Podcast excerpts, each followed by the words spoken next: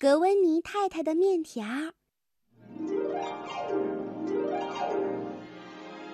格温妮太太是一个非常能干的家庭主妇，她会做世界上最香的面条调味酱。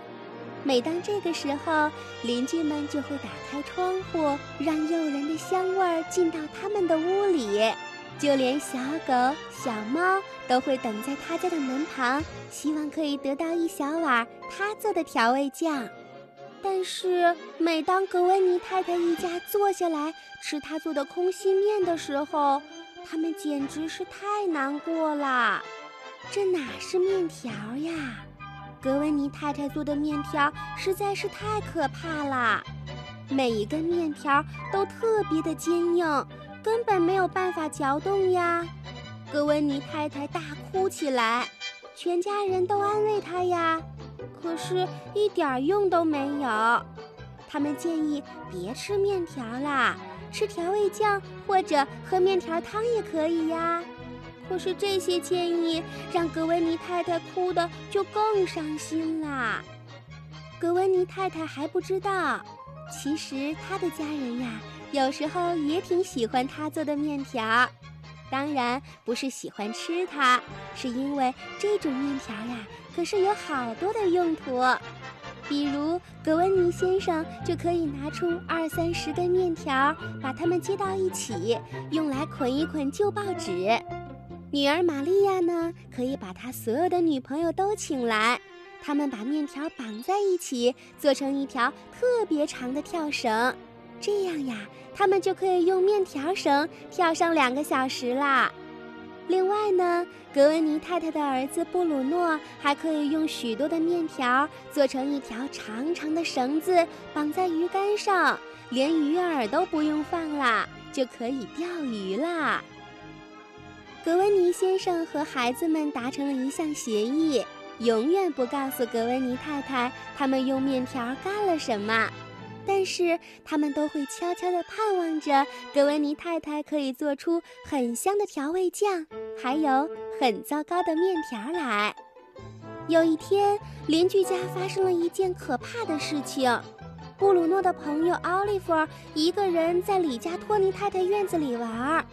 奥利弗可是个淘气鬼，他拿着一只皮球在李家托尼太太的枯井旁玩，一不小心滑了进去。幸亏奥利弗的声音是城里最大的，他的救命声刚落，所有的邻居都已经冲到了家里托尼太太的井旁，格温妮全家也都跑来了。一个邻居叫道：“哎呦，快，谁去拿一条长绳子来呀？我们必须把他救出来！”所有的邻居都急着跑回了家去找绳子。可是他们找呀找，谁也没有找到又粗又长的绳子。就在这个时候，玛利亚想出了一个主意。她对格温妮太太说：“妈妈，我们现在需要你的面条，就是你做的那种又粗又硬的面条。”格温妮太太简直无法想象，她的女儿怎么能在这样紧急的时候想到面条来呢？就在格温妮太太犹豫不决的时候，玛利亚又说了：“哦，妈妈，求求你了，就这一次，别问为什么，相信我，我有充足的理由。”于是，格温妮太太回到了家，不一会儿，她就端着一大盆干面条来了。玛利亚立刻对大家说：“快点儿，大家把面条接到一起吧。”于是，他们把面条一节一节地接了起来，直到他们把面条接成了一条好长好长的绳子。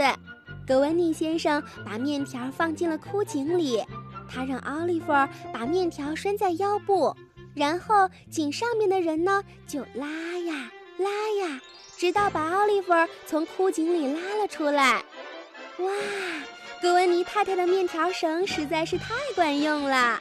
邻居们高兴的又拍手又跳舞又拥抱。这个时候，格温妮太太静静地站在背后，觉得特别自豪，是她做的糟糕的嚼不动的面条救了奥利弗的命。